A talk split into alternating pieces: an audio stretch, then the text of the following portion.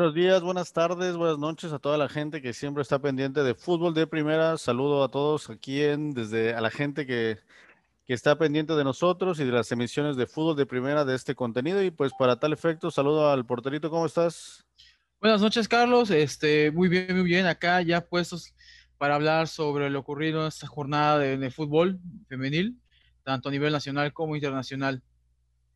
Excelente, porterito. Pues te recibo aquí con mucho gusto, aquí saludando a toda la gente y pues le mandamos un saludo a nuestra compañera Liz que tuvo un pequeño contratiempo, ella está bien, está todo tranquilo, solo pues se le complicó un poco el horario, pero le mandamos un saludo y pues la vamos a extrañar mucho, ¿no? Porque ella es nuestra especialista de este deporte femenino, pero bueno, ahí vamos a echarle ganas para poder hablar de todos los temas, que se generó bastante información. Y pues aprovecho para saludar a la gente de Teleplay Sureste, que siempre está pendiente de nosotros, a la gente que nos escucha y nos ve por allá, a la gente de 69 Pichén Radio, muchas gracias por escucharnos, y a Swiss Latino Radio eh, FM allá en Suiza, a la gente que nos escucha allá en Europa, pues los saludamos con mucho gusto y pues les recordamos un poco que, que estén pendientes de la, lo que estamos generando y que Recuerden que estamos generando este contenido exclusivo para el podcast a través de la plataforma de ebooks y que esta semana ya está arriba el programa especial que armamos con nuestro amigo historiador Andrés Hernández, que hablamos sobre el Mundial de Qatar 2022 y pues se puso muy interesante. Les, les invitamos a que chequen este capítulo que estuvo muy, pues muy anal, analítico, muy muy con un enfoque social y muy para ver las implicaciones que tiene este tipo de eventos mundiales, donde no solo es lo deportivo, también hay cosas de, hablamos de derechos humanos, de un poco de la inmigración en esa zona, de los trabajadores y pues es un contenido muy, muy interesante, esperemos que lo puedan escuchar, ¿no? Y pues bueno, nos arrancamos con la información internacional del fútbol femenil, donde pues es una época en donde ya estamos terminando las, las ligas, ya hay campeones, ya hay campeonas, y en este sentido, igual ahí ya nos estamos preparando para esta final de la Champions League femenil, donde pues el Chelsea en su momento le ganó al Bayern Múnich y el Barcelona le ganó al Paris Saint Germain, donde pues con esto llegan a, a la final y pues hablando de estos equipos que pues se presentan como espectaculares con un gran nivel y pues la, en las próximas, la próxima semana ya va a ser la final y pues hablando un poco de que pues ambos equipos son campeones en sus ligas locales, ¿no? Entonces podemos hablar un poco de, del nivel que vienen manejando y aquí tenemos algunas cifras donde el Barcelona femenil a falta de ocho jornadas ya, ya, son declaradas campeonas, ¿no? Ahí, hablamos un poco del nivel que traen, a ocho jornadas ya son declaradas campeonas, con 26 partidos jugados, tienen 26 triunfos y 128 goles a favor. O sea, qué cifras tan espectaculares, por ¿Quién les puede ganar a estas chicas del Barcelona, no? Pues bueno, ¿qué te puedo decir? Eh, eh, algo que ha tenido el equipo femenil en la liga es que es ha sido un equipo dominante en los últimos años en el aspecto femenil. Eh, realmente es un equipo, pues que los números nos lo deja ver, es un equipo que pues ahora sí que saben a qué juegan, se conocen muy bien, de hecho fueron finalistas de la Champions League la temporada pasada, pero perdieron ante el Olympique de Lyon, que pues era el multicampeón en ese momento. Entonces ya es un equipo que tiene pues bastante recorrido, esto de que no es un equipo improvisado, sino es algo que se ha venido trabajando de temporadas atrás y pues aquí se están tomando los frutos de eso. Entonces, no solamente con el dominio abrumador que está teniendo, que tuvo en esta, en esta competencia de liga, sino también la forma en que llegó a, la final de la Champions League femenil. Entonces, ahí nos habla ahora sí de que hay un estilo ya eh, con, que, dominado en, el equipo femenil, en el Barcelona, el estilo de la masa, aunque digan que no existe, sí lo hay, pero pues ahorita quien lo está llevando es el equipo femenil, no tanto el varonil, por cuestiones que ya conocemos. Pero pues bueno, eh, el hecho de que estén a la final y aparte hayan ganado con tanta ventaja en la liga, pues nos habla del buen trabajo que se está haciendo en este equipo. Sí, de hecho, aquí viendo un poco las cifras, aquí mencionan que el Real Madrid es el segundo equipo con más goles y son 61 goles de diferencia, ¿no? O sea, realmente su ofensiva del Barcelona es impresionante y también tienen la mejor defensiva, ¿no? Solo han recibido cinco goles. Que, y el, el siguiente equipo es el Atlético con 26, ¿no? O sea, realmente cinco goles en 26 partidos, o sea, no reciben goles, eh, o sea, el porcentaje es impresionante, ¿no? Pero bueno. Pues, bueno, todavía aquí hablábamos de la gran defensa que tiene, por ejemplo, el Tigres acá en la Liga Femenil, que pues igual eh, nos, nos impresionamos con solamente 12 goles recibidos en el torneo. Eh, pues imagínate aquí con el trabajo defensivo que se tiene en, en el Barcelona femenil con solo 5 goles en contra. O sea, es bastante fuerte lo que se está haciendo en este equipo. Sí, yo creo que habría que este, analizar un poco el, a los demás equipos porque pues, realmente hay demasiada diferencia, ¿no? Yo creo que el Barcelona se le hace demasiado fácil ganar en, esta, en este torneo y pues el nivel de los otros equipos debería de mejorar bastante porque pues quiere decir que tienen a todas las estrellas, ¿no? Pero bueno, el Chelsea también en su, en su liga alcanzó el título en Inglaterra luego de vencer 5 a 0 al Reading, vemos igual una gran diferencia y las Blues también son finalistas de la Champions con la directora técnica Emma Hayes que esto no ocurría desde el 2009, ¿no? Desde el 2009 no llegaban a esta etapa final, ni sonieran este, campeonas, y pues ya suman ocho títulos en el club y va por su, a, su un título más, ¿no? ¿Cómo ves a esta directora técnica Emma Hayes? Pues bueno, eh, igual eh, el programa pasado comentábamos un poco sobre el trabajo que se está haciendo en el Chelsea como institución deportiva tras ver que ambos sus, ambos, sus dos equipos llegaron a sus respectivas finales.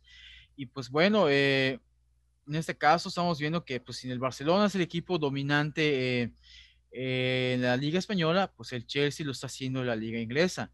Y pues estamos viendo que realmente hay un, un, un, trabajo que se está haciendo. Igual el Chelsea viene, es un equipo que ha venido teniendo buenas temporadas en la Premier y no en la liga femenil en este caso y no es algo que salga de este momento así de rebote, sino hay un trabajo previo, hay una continuidad que se está dando y los resultados eh, se están dando en este caso. Es correcto. En este caso, pues ya estamos viendo que eh, en este caso se está confirmando un bicampeonato y una final en Champions League en este caso.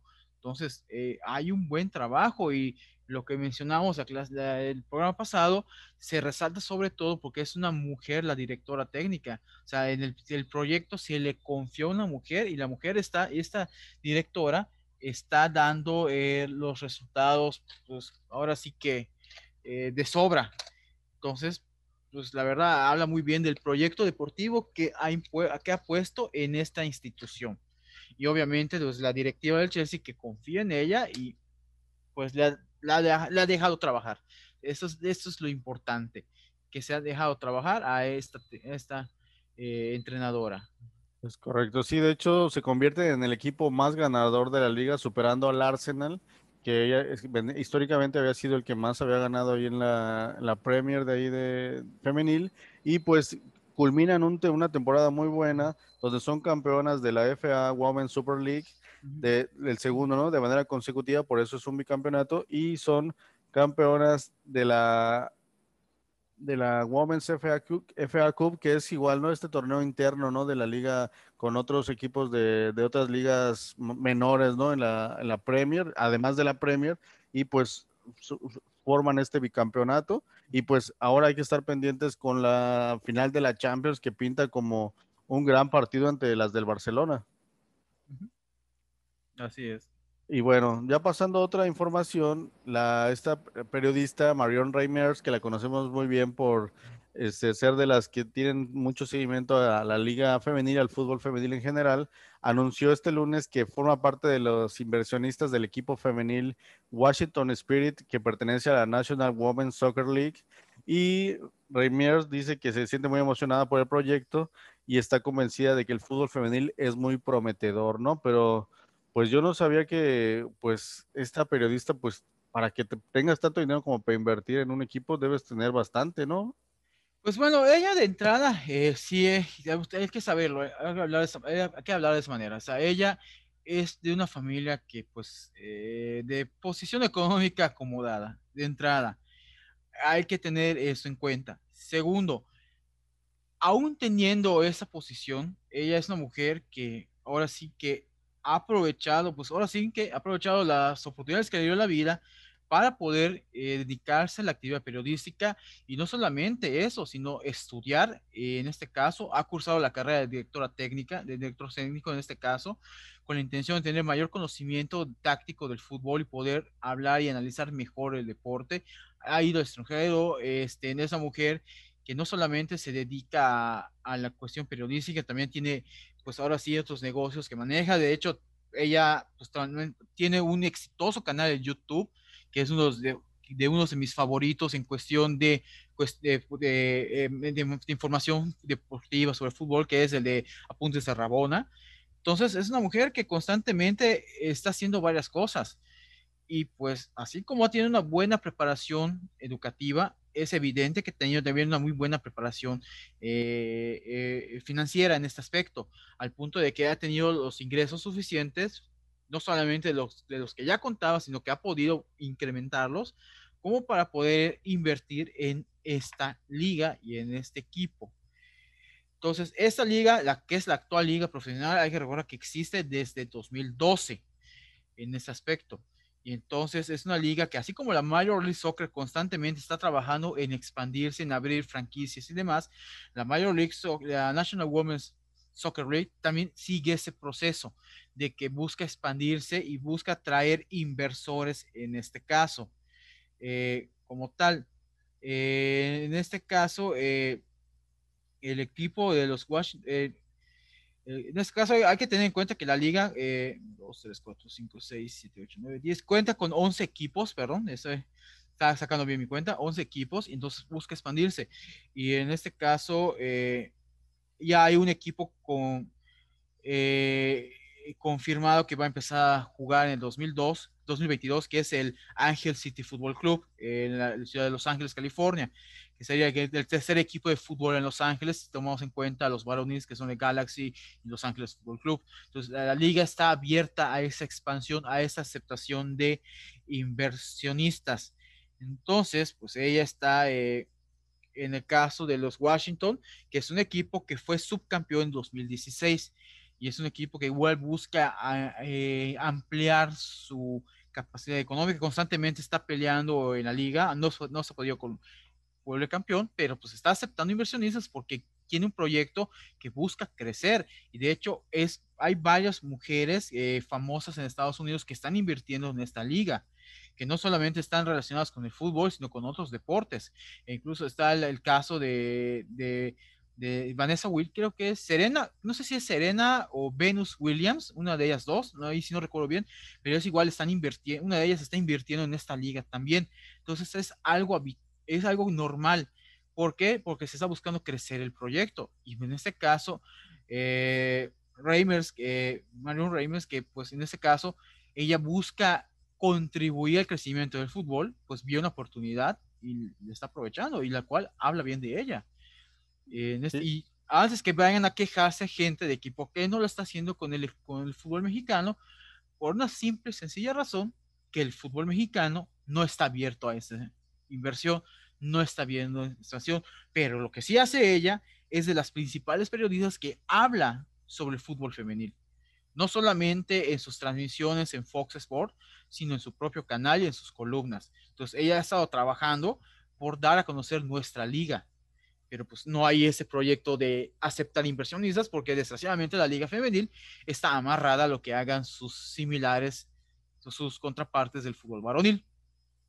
Es correcto. Sí, de hecho, pues habla muy bien, como bien dices, de Marion, porque al final, pues es su dinero, ¿no? Y es, es, libre de invertirlo y lo que demuestra es que, pues sí es una apasionada del fútbol femenil y, y, en la manera de sus posibilidades trata de apoyarlo, ¿no? Y realmente, pues está muy bien, ¿no? Qué bueno y que ojalá que sea un ejemplo y que la gente en la Liga Femenil Mexicana vea este tipo de acciones y a lo mejor se abra un poco más para que gente como Marion y gente que, le guste el fútbol femenil, pues tenga un poco más de facilidad de apoyarlo, ¿no? Y de, al final de que crezca, ¿no? Pero pues muy bien por ella y pues estaremos pendientes, ¿no? Porque al final hemos hablado en este programa de que existe la posibilidad de que exista un, una tipo con CACAF este, de femenil, donde a lo mejor equipos mexicanos puedan enfrentarse a a, esta, a estos equipos de la National Women's Soccer League, pues estaría genial, ¿no? Que de repente ella pueda narrar partidos de su propio equipo, ¿no?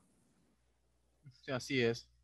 Pero bueno, bueno, ya entrando en materia de, de, información de Sudamérica, pues igual, ¿no? hablando de equipos que están jugando muy bien, las millonarias del River Plate golearon como visitante 6 a 0 al Platense en la fecha 6 del fútbol femenino y suman puntaje perfecto, ¿no? Igual van con un paso impresionante, seis triunfos en seis fechas para liderar la zona B con 35 goles a favor y uno en contra, ¿no? O sea, igual que hace rato nos maravillábamos del Chelsea, del Barcelona, de que tienen unos récords impresionantes, pues aquí las millonarias del River Plate pues apenas, ¿no? Seis, seis, partidos, pero seis triunfos y 35 goles a favor, ¿no? Yo, yo lo que ah, destaco o lo que quizá este, debería de cambiarse un poco es que pues habla de que hay un mucho desnivel o los niveles no son los adecuados en los demás equipos, ¿no? O sea, yo creo que se concentran las estrellas en, por ejemplo, hemos hablado igual de Boca, que Boca igual de repente tiene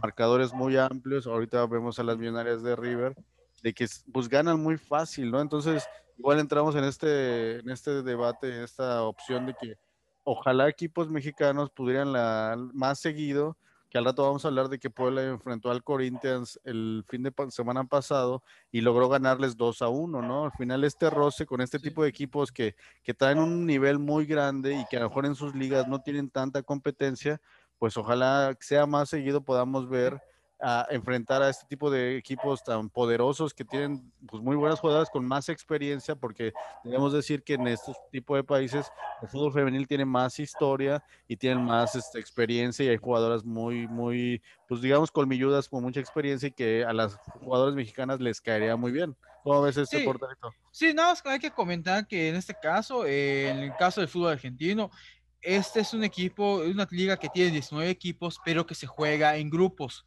En este caso son dos grandes grupos que se que, que está dividido y pues en el caso del grupo de River, que es el grupo B, pues sí está robando porque en ese aspecto, porque digamos que están uh, los rivales que le han tocado, al menos, han sido los la parte baja de la tabla en su grupo, en este caso. Eh, atrás de River está con cinco partidos, que igual tiene este récord perfecto, pero solo ha jugado cinco partidos. Está eh, el equipo Urquiza, que lleva cinco triunfos de cinco, con 19 goles a favor y cuatro en contra. Entonces, está un poco eh, parejo y también en ese, en ese, aspecto. Y pues bueno, ¿qué pasa? Como son ligas femeniles, eh, muchos de esos equipos dependen del presupuesto que manejen. En ese aspecto, pues eh, sí, los equipos más pobres o con menos presupuesto, pues sí se ven complicados al momento de armar planteles más competitivos, cosa que no sufren equipos como River o como Boca, que atrás de sí tienen a las gran, los grandes monstruos del fútbol varonil. Entonces hay un, tienen un mayor presupuesto, un, una mayor infraestructura y por eso tienen ventajas sobre sus otros equipos. Pero bueno, esto también hay que decirlo, lo hemos visto hasta en las ligas varoniles que de repente en las temporadas aparecen uno o dos equipos que tal vez son los recién ascendidos o tal vez son equipos que, que con respecto a la temporada anterior los desmantelaron y quedan y no son capaces de competir, de competir eh, en este aspecto. Lo hemos visto hasta en las ligas grandes como en España o en Inglaterra o en Italia, en donde hay equipos que de repente suman una sola en toda la temporada. Entonces, no nos debe alarmar tanto esto. O sea, sí nos habla de que hay diferencias, pero esas diferencias también las llegamos a ver en el fútbol varonil, en, en, ese, en ese aspecto. Nada más, pues nada más como para tener en cuenta. Pero sí, en ese aspecto, eh, en el caso de River, pues sí está eh, robando en su grupo. Es correcto, pero bueno, ahí vamos a seguir dando seguimiento para pues checar cómo van estos equipos, que al final también debe haber este la Copa Sudamericana y la Libertadores femenil y pues vamos a estar pendientes de ahí de los resultados para ver pues, quiénes llegan a las finales, ¿no? Y bueno, se hizo viral una en Twitter una foto de una pequeña que se llama Anastasia, que es la fan número uno de Ellie Roddock, portera del Manchester City, y ella le, imita en absolutamente todo y pues esta portera le mandó unos guantes en su cumpleaños al enterarse de cuánto la, la la, la, admira, ¿no? Y pues realmente, mira, esta foto fue la que se hizo viral y pues siempre hemos hablado de que cada vez el fútbol femenil a nivel mundial pues genera este tipo de acciones donde pues esta generación como esta chiquitita pues ya crece con el fútbol femenil pues con este tipo de ídolos, de ídolas y pues qué padre, ¿no? Qué padre que, que, esta chiquitita ya tiene un referente deportivo del fútbol femenil y pues, pues ella seguramente ya debe de estar empezando a entrenar o algo así y pues podemos ver ahí una futura portera del Manchester City, ¿no? Qué, qué bonita historia, ¿no? Pues bueno, eso es una, una, cachetada con guante blanco para aquellos que dicen que el fútbol femenino tiene impacto. Con todo respeto, lo tiene. Obviamente lo tiene más en el, en el público femenino porque las mujeres van a buscar, las niñas van a buscar referentes a quienes imitar.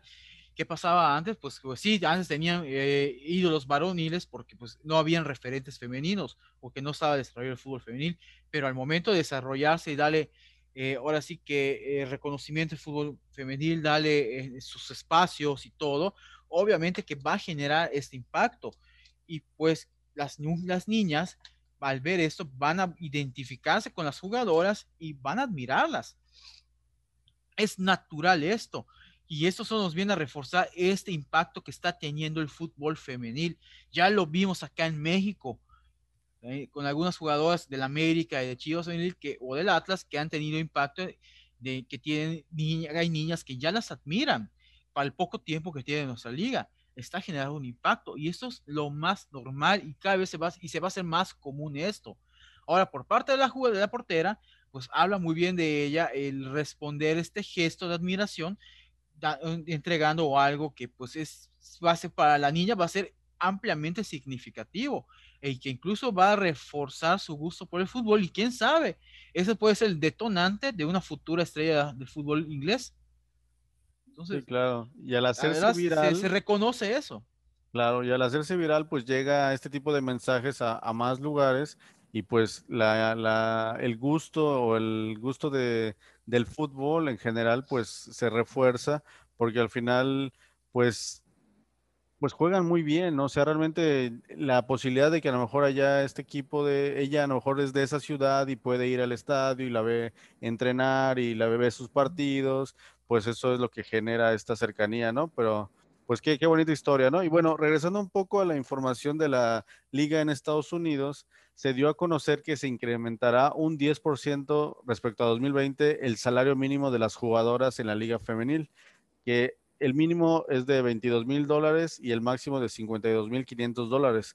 El tope salarial aumentó 5% y también se determinó que las plantillas deben tener de 22 a 24 jugadoras qué buenas noticias para las jugadoras de esta liga en Estados Unidos y pues muchas de las mexicanas que juegan allá pues se van a ver beneficiadas con este aumento, ¿no? Ojalá este tipo de notas se surgieran de aquí de, de la Liga Femenil en México, de que hablen de estos aumentos y de mayores derechos y prestaciones y ese tipo de cosas que hemos comentado en este programa. Pero bueno, al menos en esta nota, pues estamos contentos porque hay muchas jugadoras mexicanas o de origen mexicano o latino que juegan en esta liga y, liga y se van a ver beneficiadas con esta, estos incrementos, ¿no? Que pues al final están mucho, muy bien a comparación de la Liga Mexicana, ¿no? Hablamos de dólares, ¿no?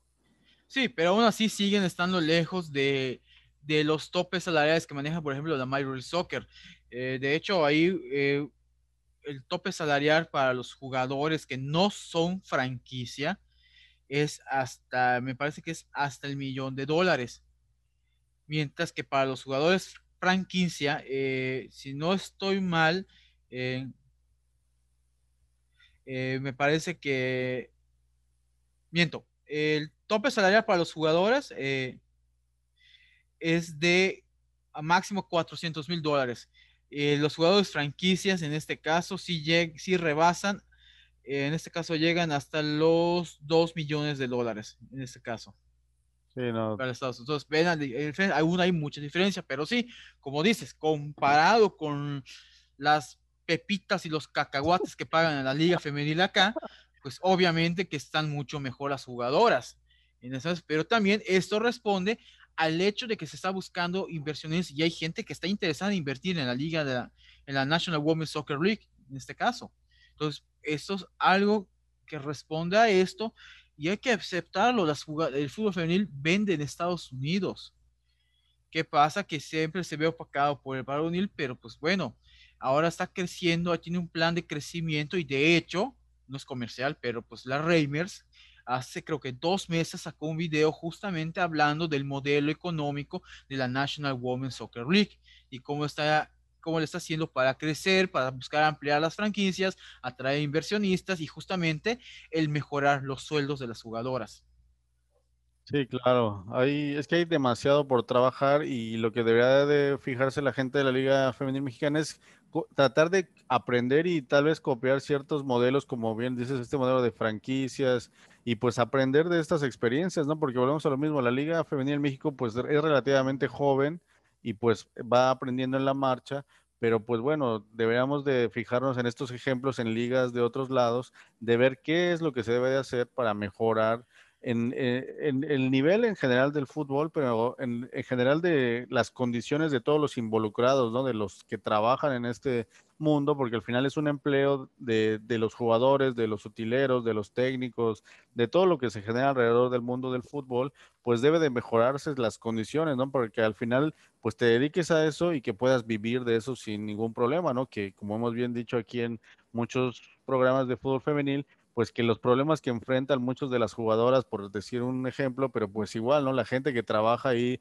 los doctores, los utileros, o sea, hay gente involucrada en el mundo del fútbol que al final a lo mejor tienes que tener un doble empleo a ver qué haces porque porque no puedes vivir solo de, de, este, de este, del fútbol, ¿no? Y entonces eso hay, hay, que ver que sea el objetivo, mejorarlo y que en algún momento puedas vivir tranquilamente y, y, pues también un poco criticar a las cifras del fútbol varonil, que esos realmente son exorbitantes, ¿no? Realmente estamos hablando de, que también lo hemos hablado en, en nuestro programa de fútbol de primera varonil, o sea, es increíble que puedas ganar tanto pero de repente en la cancha ni siquiera demuestres ese nivel, ¿no? Y que esa ah, diferencia... Sí, lo, lo vimos en, en esta, este fin de semana en la liga varonil con cierto equipo, pero bueno. Sí, Entonces, sí, es realmente es injusto porque eh, honestamente sí, sí, entiendo el aspecto y que el fútbol varonil pues vende, pero pues vende porque se le da más espacios a ellos. Pero también hay hay una realidad de que hay una burbuja inflacionaria en el fútbol que en algún momento va, en el fútbol que en algún momento va a reventar. Y justamente por sueldos que se pagan, que son insostenibles. De hecho, ahorita lo estamos, lo estamos viendo justamente con la crisis del COVID, cómo afectó a los grandes de Europa que buscaron hacer su propia liga aparte para ingresar dinero y salvarse ellos, no salvar el fútbol, sino salvarse ellos. ¿Por qué? Porque ellos mismos propiciaron esa, esa burbuja y les reventó en la cara le reventó al Madrid, le reventó al Barcelona, le reventó al Arsenal, le reventó a la Juventus, le reventó al Inter de Milán, que ahorita justamente está viendo igual cómo le va a hacer para poder competir la siguiente temporada, porque aunque salieron campeones, no tienen los recursos para mantener su plantilla actual. Es correcto. Entonces, les reventó eso. Mientras que al fútbol femenil le están dando cacahuates, honestamente, y no es justo.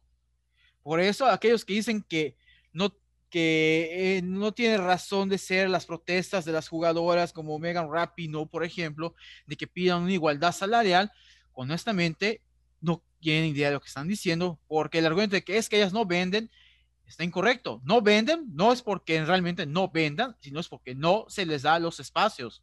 Y cuando se les dan, tienen buenos resultados.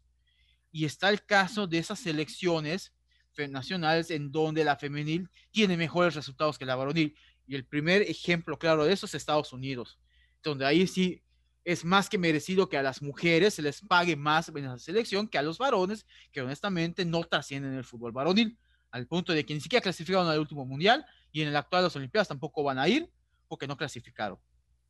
Entonces, es justo eso. Y en, el caso del fútbol peruano, que vemos la nota acá, pues sí, se tiene que dar los espacios. Como dicen, si quieren que crezca el fútbol femenil, se les tiene que dar el espacio, se les tiene que permitir ver. Y aquí estamos viendo este problema, por ejemplo, aquí en México. Honestamente, las personas que programaron los partidos de cuartos de final del torneo femenil no le están haciendo, están haciendo no le están haciendo ni un favor al fútbol femenil. Poner los cuatro partidos de ida y los cuatro partidos de vuelta en el mismo día no ayuda en nada. Entiendo que la carta fuerte es el fútbol varonil, pero pues tan sencillo, si es las, si tan sencillo como era, si el repechaje fue el fin de semana el fútbol varonil, ¿qué les costaba poner en el femenil? Dos partidos de ida miércoles o jueves, y los otros dos partidos de ida el jueves o viernes. Los dos partidos de vuelta lunes y dos partidos de vuelta el martes en un horario en que se pueda ver que es en la tarde-noche. Ponen los partidos en la mañana. Por Dios, la mayoría de la gente trabaja. ¿Quién los va a poder ver?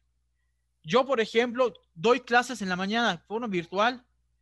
No pude ver los partidos de Chivas en vivo, tuve que buscar la retransmisión y resúmenes para poder ver. ¿Por qué? Porque la hora que las ponían, yo estoy trabajando. Y yo soy un aficionado que quiero ver esos partidos. Entonces, no están haciendo un favor para nada, están perjudicando. Sí, bueno. Es correcto. Sí, sí, estoy totalmente de acuerdo contigo, Porterito, y de hecho no sé como propuesta o como algo que se me ocurre, que no sé si siga pasando, que creo que ya no, en la liga varonil, este, eh, este varonil, perdón, de, de, la liga mexicana, antes, antes del juego del equipo de la mayor, digamos, antes jugaban las fuerzas básicas. Entonces, yo no sé si como idea será de que las jornadas sean como que paralelas o iguales y que antes del, partido del varonil, antes jueguen las, las del fútbol femenil. Así se ocupa el mismo estadio, que también lo hemos hablado, de que muchos de los equipos no pueden ocupar el estadio de, los del varonil, pues que jueguen en el mismo estadio el mismo día antes de, del partido varonil y pues hasta para la afición quizá hasta con el mismo precio del boletaje o a lo mejor con una pequeña, un poco más, puedas ver hasta los dos partidos en, en yéndote al estadio, ¿no? Que al final, si el objetivo es que la familia vaya y se entretenga con el deporte y todo esto, pues tú dices, me voy un sábado y me voy a ver a, a las Tigres femenil su partido y termina, veo a los Tigres varonil y paso un día espectacular. Estando ahí tantas horas en el estadio, genero ventas porque vas a tener que comer ahí, vas a tener que... Exactamente. O, si no, si te cuesta darles el estadio grande, consígueles un estadio propio. ¿Qué está haciendo, por ejemplo, Querétaro? El Querétaro estuvo jugando en la corregidora cuando femenil, cuando el equipo varonil no, estaba, no jugaba ese día. ¿Qué van a hacer ahorita? ¿Qué hizo la organización? Aprovecharon que se remodeló el, un estadio olímpico en Querétaro, que no se corregido ahora, se les modernizó, el equipo Querétaro invirtió dinero y ese estadio olímpico, que tiene menor capacidad, son 4 mil personas, ok, es mucho menor que la corregidora, pero es un estadio moderno, que lo, lo, vi el proyecto y todo, quedó bastante bien, y ese va a ser la casa del equipo femenil, ok, 4 mil personas, pero al menos es un estadio y ella tiene hasta la capacidad, el espacio para poder poner cámaras y todo, es mejor a que los manden a jugar en una cancha en donde no hay donde poner cámaras y basta para eso, pero los partidos se ve horrible. Y estoy hablando que quienes hacen eso, que es Atlas, que es América, que es Cruz Azul, Pumas. Que, no, hasta para eso, Pumas les dejó jugar en este, el resto del partido de temporada ah, en el Olímpico a sus jugadoras y la liguilla la jugaron en el Olímpico claro, pues el varón y lo clasificó, entonces no había problemas, pero bueno, igual mi equipo está así, así que no lo tomes como, como, como agresión. Sí, pero durante la temporada jugaron en cantera todo el tiempo. Sí, pero pues ya en las últimas semanas les dieron chance de jugar en el Olímpico. Entonces se les dio oportunidad, pero los otros equipos les mandan a jugar en la cancha número 5, en la cancha número 10. No me jodan, perdón por la palabra, no me jodan, estamos hablando de un torneo profesional femenil Sí, sí, totalmente de acuerdo. Por, respeten. Claro, Tengan tantita madre y respeten el torneo. Entonces, Chivas, ¿qué ha hecho? Cuando, la mayor parte del torneo lo jugó en el Acro, en el femenil. Cuando no jugaba en, el Agri, jugaba en, en, eh, en las instalaciones de, donde entrenan Chivas, en, en Verde Valle, cuando desgraciadamente coincidía la jornada con el equipo varonil ni modos. Pero la gran mayoría jugó y la liguilla siempre la femenil la ha jugado en el acro. Siempre la ha jugado en el acro. Entonces, ¿qué se puede hacer? Pues bueno, construir un mini estadio o algo, pero al menos darle el espacio. O como dice, compaginar el torneo. Tal vez en esa cuestión, pues, como tú dices, eh, calzar el torneo para que en la jornada en donde no juega, el fin de semana donde no juega el varonil, que ese, en este fin de semana caen los juegos de la femenil. Sí, y así se van turnando. Claro. Tal vez se complica un poco, por ejemplo, en los estados donde hay dos equipos, como en el Azteca o que juegan América y Cruz Azul. Pero bueno, en ese caso, yo creo que esos dos equipos tienen los recursos necesarios, si no para construir un estadio, rentar otro mueble, acondicionarlo para que jueguen allá.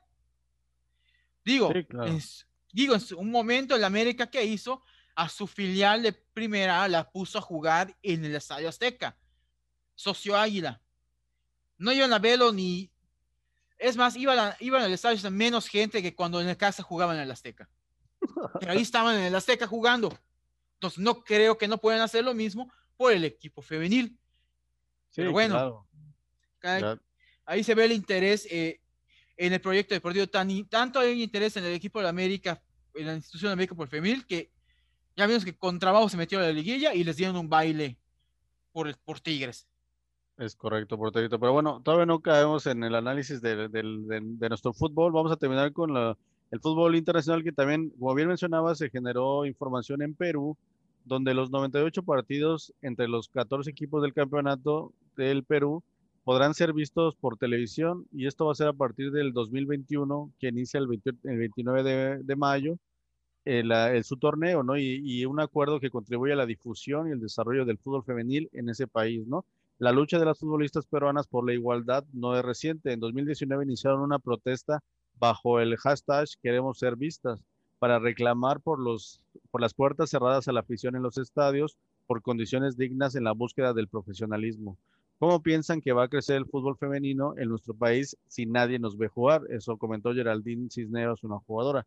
La jugadora Stephanie Otiniano se inspiró en Marta, que eh, supongo que es la brasileña jugadora, para la expresión de los brazos en posición horizontal, haciendo el signo igual, replicado por sus colegas en diferentes celebraciones de gol.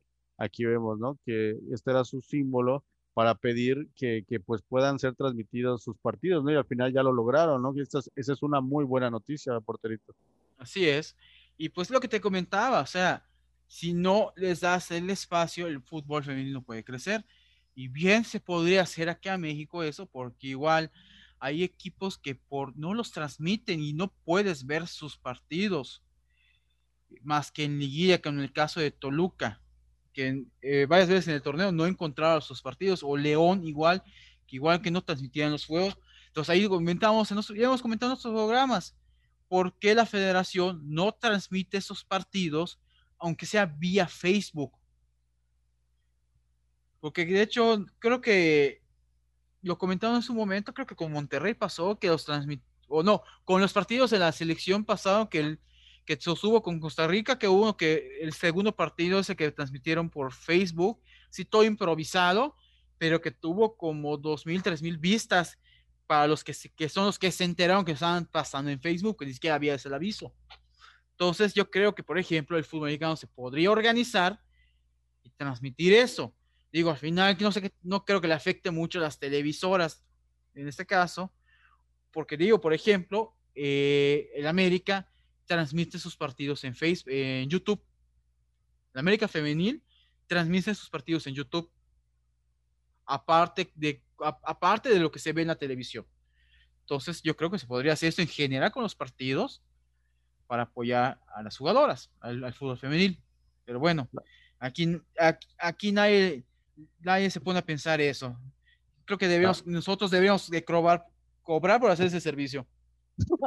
Claro, ¿no? Pero bueno, eh, las propuestas ahí están y pues ojalá a alguien pues se le prenda el foco, ¿no? Y que cree este tipo de, de, propuestas y que las lleven a cabo, ¿no? Pero bueno, ya hablando un poco de, de lo que se ha generado en esta última semana en el fútbol mexicano femenil, este, pues igual, ¿no? En Twitter, que a, través de Twitter luego nos enteramos de que de repente, pues hay jugadoras como Yaneli Farías, del América precisamente, este, pues de repente es, es, muy activa y es muy bien porque hace visible muchas cosas.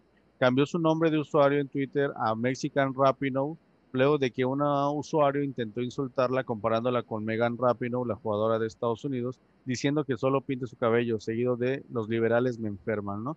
La defensa del América etiquetó a la estrella de Estados Unidos en un tuit haciendo mención de que no fue una ofensa, sino un cumplido. Y pues Rapinoe le reaccionó y comentó en su Twitter que pues que le resultaría divertido, ¿no? O sea, realmente ellas lo toman de una manera, pues son dos personas inteligentes que no importan las, ofensas o y los intentos de desprestigiar o de, hacerlas quedar mal ante los demás, pues ellas son fieles a sus pensamientos y, pues mejor se ríen, ¿no? Mejor lo toman de una manera amable, pero realmente criticamos este tipo de usuarios que, intentan este, pues quitarles credibilidad a estas grandes jugadoras.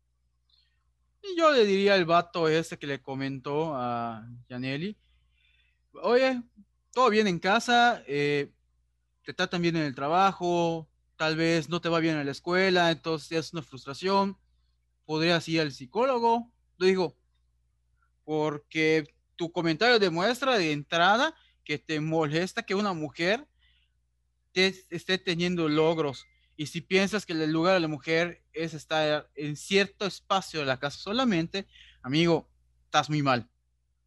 Deberías reevaluar tu vida, tu educación, tus valores, honestamente. Y pues, ¿qué te puedo decir? Eh, eh, las jugadoras replican modelos de jugadoras y de personas que tienen valores y tienen ideales que, en este caso, que defienden. Y pues, si hay gente que le molesta que las mujeres hablen, opinen y quieran demostrar su lugar, ganar sus propias cosas e incluso tener mejores logros que ciertos hombres, pues si te molesta, tienes dos opciones. Evalúa por qué te molesta y trata de cambiar o simplemente calladito.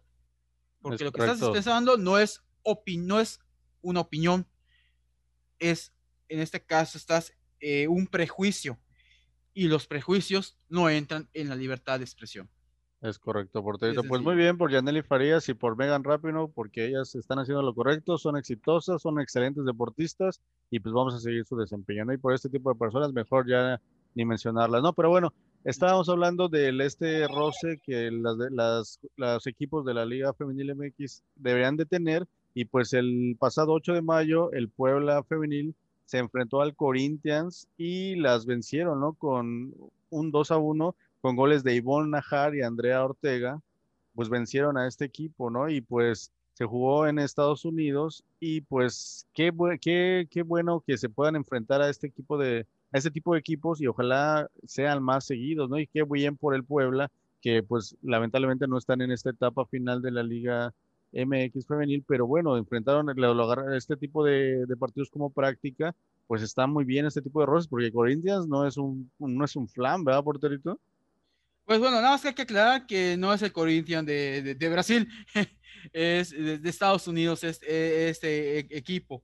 Pero pues ya de entrada, eh, los equipos de Estados Unidos, pues ya eh, en este caso tienen, eh, tienen cierto nivel. En este caso, el Corinthians de Antonio no es de la National Soccer League. Ah, es de San Antonio, Texas. Ajá es el es de equipo de segunda división eh, femenil en ese aspecto, en esa, en esa, en esa parte. Entonces, nada, esa aclaración, pero aún así, con todo y eso, eh, son equipos que tienen eh, eh, mayor nivel deportivo por la competencia que, los equipos mexicanos en este momento. Entonces, es un buen... Es, un, es un buen parámetro, es una muy buena forma de de tener roce internacional y que esperemos que a futuro podamos ver un torneo de clubes femeniles de CONCACAF que pueda enfrentar a los equipos de la Liga Femenil MX con los equipos de la National, National Soccer, Women's Soccer League en este caso. Es correcto. Y bueno, y pues como es final de torneo, empiezan los movimientos y Valeria Barajas se despide de Cholos Femenil en sus redes sociales, ¿no? Barajas estuvo en el equipo desde el torneo de Copa y disputó 66 juegos 29 de ellos de titular y marcó seis goles, ¿no? Lo que no sabemos es que si se retira del fútbol o será que se va a algún otro equipo. Mm, yo creo que a se va a otro equipo. Es mayormente ese tipo de movimientos. Y pues, ajá. Sí, sí, sí. Bueno, hay que estar pendientes de esta jugadora que pues ya tenía bastante historia aquí con las Cholas y pues vamos a ver, ¿no? Porque se van a estar generando ese tipo de movimientos porque ya estamos, ya finalizó para muchos el torneo, para muchos de estos equipos y pues ahora ya estamos en la fase final que ahorita vamos a hablar de eso y pues bueno, dentro de los cambios, estos de Gallos Femenil anunció la renovación de contrato para Carla Rossi, la estratega permanecerá hasta el 2023 y Querétaro confía en el proyecto que se les llevó por primera vez a la liguilla y a semifinales y buscarán repetir la historia en próximos torneos apostando por la continuidad de esta estratega Carla Rossi. Qué bueno que se le dé continuidad, lo que hemos muchas veces criticado en otros equipos donde tienes un torneo, lo, que hablamos ahorita del Tuca, ¿no? Que de repente no puedes tener un, este, un, torneo malo porque te, te despiden, ¿no? Y, y, todo tu proyecto se te va abajo. Y qué bueno que, que las gallos pues tengan esta continuidad con esta entrenadora Rossi que pues al parecer ha tenido un buen trabajo, ¿no? Sí, de hecho se le cayó uno de los candidatos a técnico para el América. De hecho, se comentaba que Carla Rossi podía ser eh, la que llegara a dirigir al América para el próximo torneo, pero pues en este caso ya vimos que no se concretó y ella va a continuar en Querétaro y pues la verdad, qué bueno que se les dé continuar los proyectos. Digo, de repente hay que entender que los presupuestos cuentan mucho en este tipo de torneos y muchas veces pues los técnicos tienen que hacer maravillas con el equipo que tienen en este y competí con los grandes y pues bueno, eh, tuvo un excelente torneo eh, anterior, el anterior a este, en este caso, y en este no, no se dieron las, las cosas de, de, buena manera. Pero pues bueno, eso no es, no implica que con eso ya automáticamente se le diera calle, al contrario, que Cielo Querétaro reevaluó lo positivo y lo negativo y vieron que era más lo positivo en la balanza y, y están haciendo bien en ese aspecto.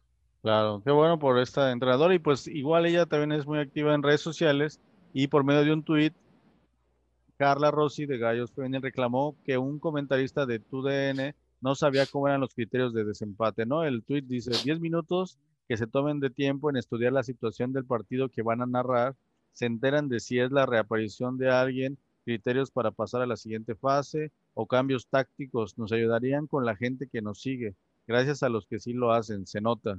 ¿Cómo ves este, este, que hasta está pendiente de esos detalles, ¿no? Se habla pues muy bien de ella que, que no deja escapar ese tipo de, de, detalles, ¿no?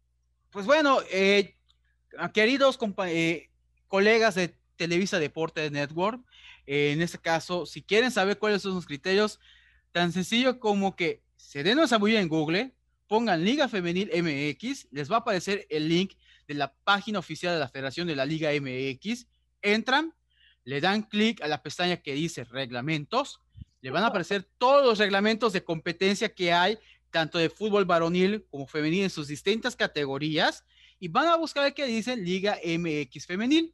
Lo abren y quieren buscar los criterios de desempate de la liguilla, pues van a la página 9, de hecho yo lo estoy viendo ahorita, y pues tan simple y sencillo, el artículo 16 que dice, los partidos de cuarto final se jugarán de la siguiente manera, el 1 contra el 8, el 2 contra el 7, el 3 contra el 6, el cuarto, el cuarto contra el quinto. Los partidos de cuarto final se jugarán a dos vueltas en el día y en el horario en que determinen los clubes participantes en el conjunto con la Liga MX y en la cancha o el estadio del club mejor ubicado, eh, dando preferencia a que se dé un estadio. Los partidos podrán programarse, bla, bla, bla, bla. Eh, ok, aquí está.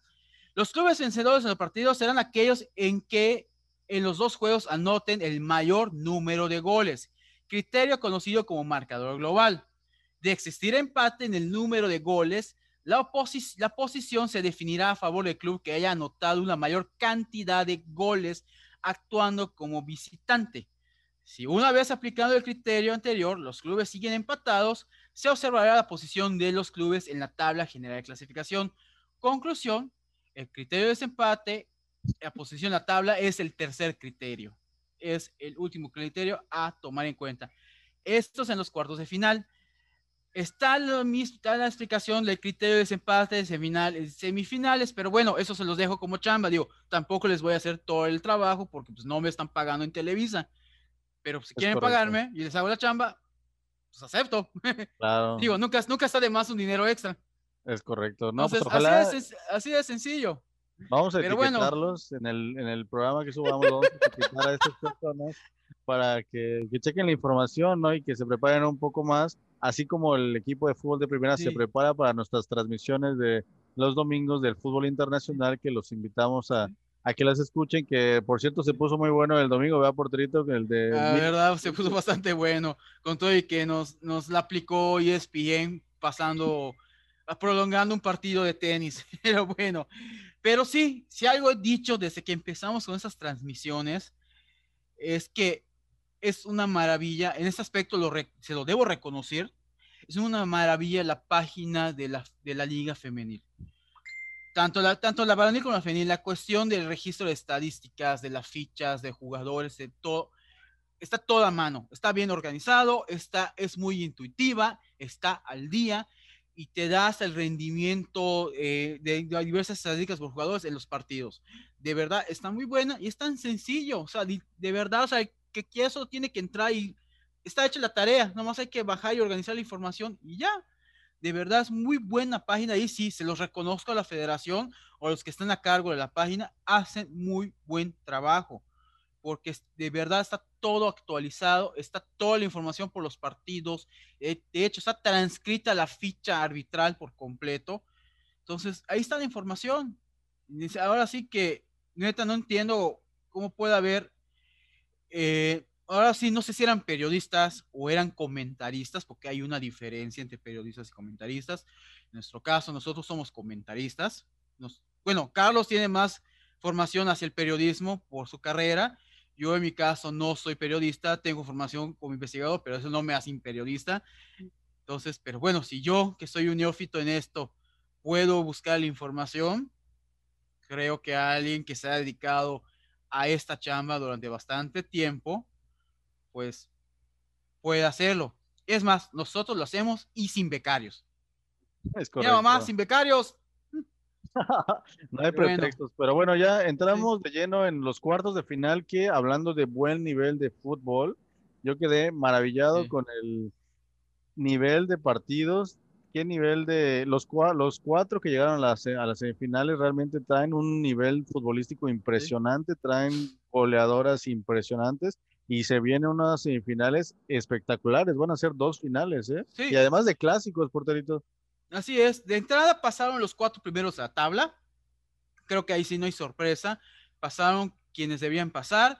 Eh, algunos partidos sí estuvieron bastante desbalanceados.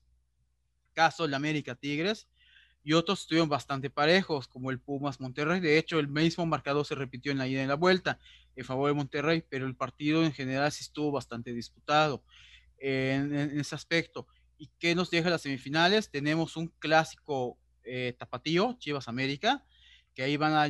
Chivas Atlas. Van a salir, eh, Chivas, Chivas Atlas, perdón, que van a salir chispas, porque se van a enfrentar la campeona y subcampeona de goleo, eh, Alison González por parte de Atlas y Alicia Cervantes por Chivas. Y qué curioso, ambas no anotaron en la ida, pero en la vuelta anotaron las dos. Se hicieron presente. Incluso Alison González fue, eh, fue así, fue, eh, fue comentada por la cuenta oficial de la FIFA para que vean que está, ahora sí que está en el ojo del organismo internacional, es considerada como una de las grandes promesas del fútbol mundial por eso no sorprenda si en un par de años da el salto a Europa en este aspecto. Y por lo otro, tenemos el que para nosotros, y tenemos argumentos para esto, es el verdadero clásico nacional en la liga femenil. Ojo, liga femenil, que es el, el Tigres Monterrey, que son los dos equipos que han estado dominando la, la liga eh, femenil. El tercero en discordia en ese aspecto es Chivas, pero pues bueno, el clásico en este caso, los que han estado más presentes en finales son Monterrey y Tigres, Tigres siendo pues el equipo más ganador. Entonces va a ser dos partidos, eh, dos series que va la verdad vale la pena ver y que por Dios espero que los programen en un buen horario. Digo, tengan tantita consideración por los aficionados. Es correcto. Oye, por antes de pasar al análisis de los equipos, lamentablemente bueno, o sea, se, Caro Jaramillo, precisamente de Guadalajara, salió lastimada, que yo vi la repetición y yo no vi que, que tuviera ese encontronazo con la jugadora rival, pero bueno, ya hoy salió el comunicado de la Dirección de Ciencias del Deporte del Deportivo Guadalajara, donde informa que Caro Jaramillo, quien refirió dolor en su pie derecho tras un choque con una jugadora rival durante el duelo ante Toluca este lunes por la noche en la vuelta de los cuartos de final. Caro se le realizó una radiografía en su pie derecho al finalizar el partido. Afortunadamente se descartó una posible fractura, ya que solo presentó una contusión en la zona y estará elegible para el clásico tapatío, ¿no? Realmente yo en la repetición no vi, yo pensé que ella se había como desgarrado o algo así, yo no vi un contacto, pero bueno, qué bueno que, que, va, va, a poder estar porque ella es de vital en el esquema del Guadalajara, se a ser una extraordinaria jugadora y que sin ella realmente sí sería una gran baja para Guadalajara. Sí, eh, Caramillo ha sido una jugadora fundamental del equipo a lo largo del torneo. De hecho, cuando normalmente cuando Alicia Cervantes no aparecía para meter gol, Caro aparecía y pues tomaba eh, ahora sí que eh, es, la estafeta y metía los goles. Entonces yo imagino que no va a ir de inicio en el partido de ida. A lo mejor lo meten eh, en, el, segundo tiempo o incluso yo creo que lo más propio sería reservarlas para el partido de vuelta en ese aspecto. Pero bueno, eh, sí es una baja sensible, honestamente. Oye, y aquí el once ideal que nos maneja la liga, que realmente pues podemos ver a, a, pues, de todos los equipos, ¿no? Realmente vemos en la portería a Alejandra Godínez de, de, Rayadas y la defensa, mira, una mezcla entre Tigres y, Raya, y Guadalajara de Jacqueline Rodríguez, Miriam García, Greta Espinosa y Natalia Villarreal, Célica Arce en la media cancha y más adelantadas Belén Cruz, Nicole Pérez, Lisbeth Ovalle y Licha Cervantes y Alison González. Realmente estamos viendo a casi la selección mexicana aquí pero, o sea, realmente yo destaco a estas jugadoras y hay otras que podemos mencionar ahorita más adelante, pero qué nivel están manejando de fútbol, ¿no? Sobre todo las goleadoras, ¿no? Licha y Alison están tremendas. Y mira que en ese aspecto, eh, pues, ah, es que todo estuvo complicado porque eh, tanto en Chivas, Atlas como en, en Tigres, las goleadoras estuvieron muy activas. Eh, en ese aspecto, eh, Belén Cruz eh, se marcó tres goles en la eliminatoria contra América, pero el gol que metió en el partido de vuelta, su gol en el 80, que fue un señor gol, creo que eso valió la pena, valió el boleto para que aparezca en el 11 ideal. Digo, casi fue un gol olímpico, nomás porque no estaba más cerca del punto del, tiro de, de, la esquina, pero fue un golazo. Igual Stephanie Mayor metió dio un buen gol en el partido de ida contra Tigres y estuvo muy activa, pero siento que ahí perdió dado por los goles que metió Alicia Cervantes. Eh, Stephanie solo metió un gol en toda la eliminatoria, mientras que Alicia pues metió dos goles eh, en, el partido de vuelta contra Toluca. Allinson se presentó con dos goles en el partido de vuelta, aunque no marcó en la ida, pero en la ida igual estuvo siendo muy eh, incisiva contra Pachuca. Eh, entonces fue bastante complicado. Célica Arce igual se mandó un buen gol en el partido de vuelta en ese aspecto. Eh, así estuvo, así estuvo complicado. Realmente vimos muy buen nivel en general en esos partidos de, de, ida. Eh, mención especial en ese aspecto, aunque tengo, que comentarlo. aunque América en general, pues le metieron un baile por Tigres, eh, y aún pese el cuatro, los cuatro goles que recibió en la ida, eh, siento que yo destacaría, destacaría de América eh, como jugadoras a la portera este, de a la, portera de América, a esta chica ma, Macharelli, perdón, sí, Macharelli. En este caso la, la, la rescataría porque, pues, honestamente sacó varias aún que pudieron ser más goles. Digo, tal vez hay un poco de responsabilidad en el en el segundo en el, en el gol el segundo gol del partido de vuelta que es el de Belén Cruz que digo que fue casi un, un gol olímpico pero aún así tuvo muy muy buena actuación igual destaco a las dos Danielas del América Dani Flores y a Dani ay cómo se llama la otra es Dani Dani Dani Dani, Flores y Dani Daniel, Daniel, Daniel Espino creo que es Daniel Espino de, de, de, América, de América. Ah, ok. Sí, es Espino.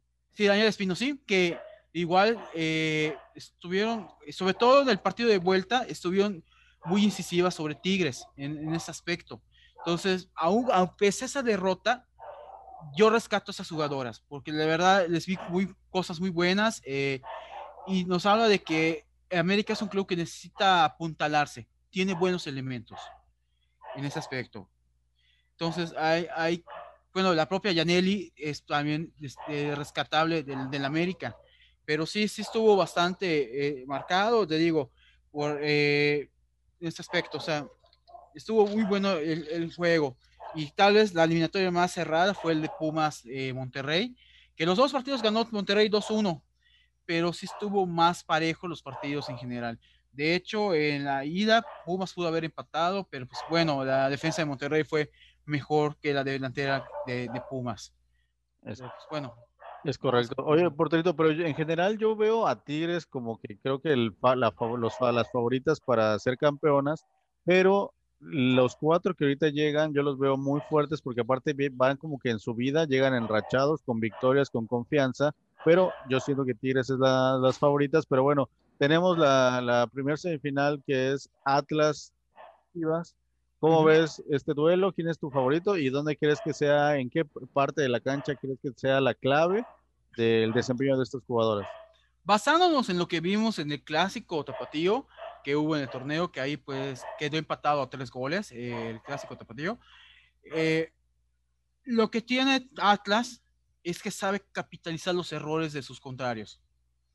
De hecho, eh, Chivas iba ganando ese partido, pero Atlas capitalizó ahí dos errores de Blanca Félix, de Blanca Félix. Y en general en el torneo hemos visto esos puntos de que, Atlas saca provecho mucho de los errores que cometen los, las defensas de los equipos rivales. Entonces, el primer punto sería que Chivas tiene que cuidar mucho sus salidas en la defensa para no permitir que jugadoras como Alison González o María García saquen ventaja de algún posible error. Eh, por, por, una parte. Eh, yo igual destacaría de Atlas a Celica Arce, que igual eh, tiene muy buen, muy buena esto de, muy, eh, tiene, eh, controla mucho el juego en la media cancha en ese aspecto. Y yo, de hecho, aunque vemos que va más como contención, yo siento que en realidad hace más funciones de un, de, un 10 creativo en ese aspecto, por lo que yo he visto en los, los, pocos, en los partidos que he podido ver. Digo, tampoco he visto todo el torneo de, Atlas, pero los que yo he podido ver, he, he, he, podido ver eso. Por parte de Chivas, pues obviamente la carta fuerte es Alicia Cervantes, pero si algo hemos visto que es que la columna vertebral de Chivas, que es Cervantes, Jaramillo, eh, Bejarano y esta chica González, eh, en ese, en ese caso, eh, es una columna muy fuerte en ese aspecto. Entonces, lo que te he comentado, si no mete gol Cervantes, lo mete Jaramillo. Si no lo mete Jaramillo, aparece, por ejemplo, Castillo o Bejarano para meter gol, o aparece Montoya. Entonces, hay muy buena, hay muy buena ofensiva. De hecho, eh, Chivas fue la segunda mejor ofensiva del torneo por atrás de Monterrey, por un solo gol de diferencia en ese aspecto. Entonces, eh, esa es la carta fuerte de Chivas, la delantera. Eh, Blanca Félix, pues es una portadera con experiencia. Cometió algunos errores eh, en el torneo que llevó a que Celeste Espino las tuviese más participación, pero estoy viendo que el Tepa Mejía, Edgar Mejía está confiando en la experiencia de Blanca Félix y esta experiencia salió a flote en el, en el partido contra Toluca. Entonces, en ese aspecto, siento que ahí cuenta mucho. Va a ser un partido muy cerrado. ¿Tu favorito? Realmente, por posición en la tabla y lo visto en general del torneo, yo pongo a Chivas. Pero no es mucha la diferencia. Si nos ponemos un porcentaje, yo diría que sería un 55-45. O hasta, hasta un poquito más bajo el favoritismo hacia Chivas. Un 51-52, 41-48 para Atlas. Va a ser una serie muy, muy cerrada. Eso sí, va a ser de, va a ser de goles, va a ser de, de, buen nivel fútbol. Y me baso en lo visto en el partido del torneo regular. Es correcto. Sí, yo creo que va a ser un partido de que las que cometan error tienen delanteras que a la primera que tengan la van a meter. Entonces es un partido donde las defensivas deben de estar muy concentradas porque tienen muy buenas delanteras ambos, ambos equipos, ¿no? Y bueno, ya para terminar tenemos la otra llave que es pues el clásico regio que pues va a sacar chispas, donde a mi parecer Tigres es el mejor equipo del torneo, lo dicen los números y lo dice su desempeño, que realmente están impresionantes, están manejando un gran nivel, pero pues Rayadas tiene a jugadoras con mucha experiencia como Monsi, Desiree Monsiváis y esta chica Vulcan que a mí me gusta mucho su estilo de juego ahí en la delantera, se me hace que igual es, no sé, valga la comparación, se me figura el, loco Abreu, que tiene un estilo así muy este, desparpajado, muy que es y es efectiva, tiene muchísimo gol, tiene muy buen remate de cabeza, se me hace una delantera muy muy efectiva, ¿no? Que de la misma manera si si Tigres que en su en los partidos ha tenido ciertos errores, tuvieron errores en la defensa y que han sido los goles que les han metido, realmente no han sido aciertos de los delanteros, sino que eran errores de ellas y metían gol. Entonces, Tigres debe de estar muy concentrados en la defensa porque Desiree Monsiváis y Buckenroth son delanteras muy, muy efectivas, ¿no? Entonces yo creo que esa sería la clave, pero Tigres para mí son las favoritas. ¿Tú cómo ves por sí. este panorama? Wow, me sorprende mucho eso de que resaltes los errores de Tigres, porque al contrario, mi impresión es que la defensa de Tigres y junto con la portera son un cerrojo muy fuerte.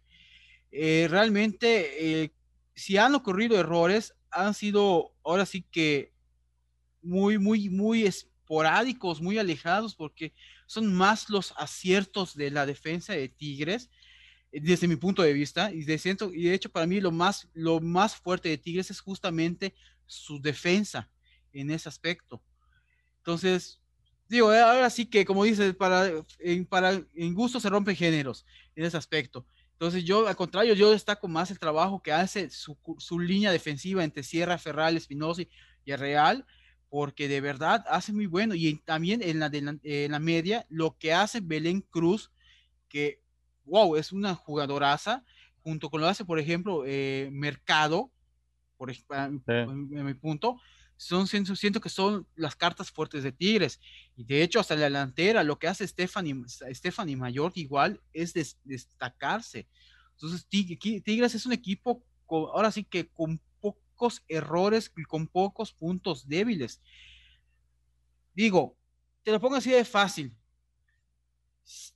En la última jornada le ganaron Chivas. Chivas fue el único equipo que le logró meter más de dos goles a Tigres en todo el torneo y aún así, Tigres le ganó a Chivas. Sí, Entonces, sí. por eso te, digo, te, hablo de lo fuerte. Por parte de, de Monterrey, eh, ahora sí que eh, con, en ese aspecto, eh, también es un equipo fuerte, pero que sí mostró algunas inconsistencias a lo largo del torneo, al punto de que terminó quedándose en cuarto lugar general. Entonces, en Tigres, ¿qué destaco yo? Eh, lo que hace Daniela Pérez, por ejemplo, eh, en este, de entrada, o lo que hace Mónica Monsiváis es algo que a mí me llama mucho la, mucho la atención eh, en ese aspecto. Eh, su portera, Godínez, igual la siento bastante segura eh, por lo que he visto. Y su capitana Bernal, igual la destaco mucho, mucho. De hecho, para mí, para a mi gusto, lo más fuerte de Team Monterrey es su media en ese aspecto, más que la delantera, más que la defensa. Entonces, yo sí creo que por esa cuestión el favorito es Tigres, porque siento que Tigres es un equipo más completo, más experimentado, más competitivo. Monterrey igual es un equipo fuerte, pero sí siento que está un poco, un escalón abajo de lo, del tope que tiene Tigres. Entonces, es para correcto. mí el, el, el favorito es Tigres y de hecho yo siento que la final va a ser Tigres Chivas. Podría ser, podría ser es que, o sea, la verdad van a estar muy disputadas. El factor Aligol también de Atlas, que sí. anda ahorita en un gran nivel, que ella puede, puede convertirse en esta líder que las lleve a la final. Sí. Que es lo que te decía, que Atlas tiene la virtud de que sabe aprovechar los errores defensivos de sus rivales. Que esa es una de sus virtudes en su delantera. Que saben leer el juego defensivo y saben detectar esos puntos débiles en las líneas defensivas. Y aprovechan los, los, las distracciones, los balones débiles que se dan, o sea, saben sacar provecho de eso. Que es lo que te decía, que es lo que puede causar más daño a Chivas. Entonces, eh, por eso digo que siento que está un poco cerrado allá. Creo que Chivas va a pasar, pero no va a pasar fácilmente. Se lo va a complicar atrás, se lo va a poner difícil. Pero igual no puedo descartar, como tú dices, que Atlas pase a la final. Pero pues, eh, en mi caso siento que es más, más probable que por poca distancia, pero es más probable que pase Chivas en ese aspecto. De hecho, eh, así, pero como dices, hay más chance que Atlas pueda tener la sorpresa comparado a Monterrey. Sí, yo creo que sí. Es más fácil que Tigres ya la vemos en la final y la otra llave yo creo que sí está más complicado decir quién va a pasar. Pero bueno, no, yo creo que van a ser grandes semifinales. Ambas van a ser partidos muy disputados, además del el hecho de que sean clásicos, eso le da un, un, toque más de emoción y pues para las aficiones que ya hemos visto que ya han podido ir en cierto porcentaje a los estadios, pues va a ser una gran fiesta que la gente está pues ávida de, tener este tipo de experiencias y pues estos clásicos, ¿no? De, de, estas regiones que pues sí son, o sea, como hemos dicho, ¿no? El este Monterrey Tigres es el, para nuestro parecer es el clásico nacional, pero pues en la región se disfruta igual de muy buena manera y pues el otro, ¿no? El tapatío, pues igual van a, va, va a ser muy disfrutable para esa gente, lo estaban esperando con ansias y, y lo importante es que Vamos a ver grandes juegos.